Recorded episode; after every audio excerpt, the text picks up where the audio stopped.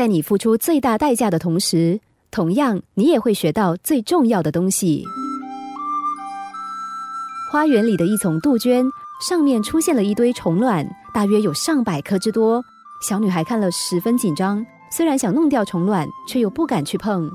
于是她跑去跟爸爸说：“爸爸，杜鹃上有很多虫卵，您快把它们弄掉啊！”父亲微笑着摸摸小女孩的头，要小女孩别担心，说：“虫卵伤害不了杜鹃的。”忧心的小女孩天天注意着那丛杜鹃。几天过后，她发现虫卵大约孵化了一半。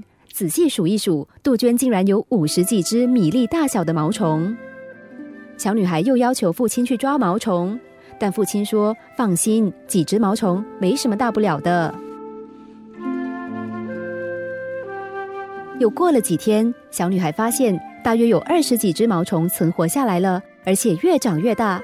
但爸爸还是不愿意去抓毛虫。毛虫开始肆无忌惮地啃食着杜鹃，不出几天，杜鹃只剩下寥寥几片叶子。有些毛虫没有食物饿死了，但存活的仍有十只之多。小女孩看着可怜兮兮的杜鹃，又急又气，可是爸爸还是不愿意帮忙。就在她想要放弃的时候，神奇的事发生了：杜鹃开始生长出嫩绿的叶子，毛虫似乎在一夕之间全都不见了。小女孩高兴地把爸爸拉到杜鹃旁，告诉他这个好消息。爸爸微笑地回答说：“不，其实他们都还在。”接着他翻开叶片，小女孩这才发现毛虫不是不见了，而是已经变成了蛹，静静地挂在叶片上。后来，杜鹃恢复了以往的样貌，仿佛什么事都不曾发生。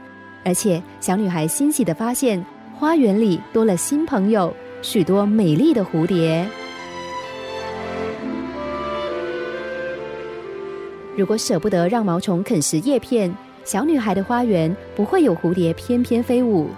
大自然让小女孩学会了这个重要的道理：有舍就会有得。有一句话说：“成功不能让人成长，失败才能让人成长。”原因是成功的滋味都差不多。但失败的滋味却有千百种。如果把我们的生命比喻为花园，毛虫是生命中的困难。与其处心积虑的躲避，不如欣然面对。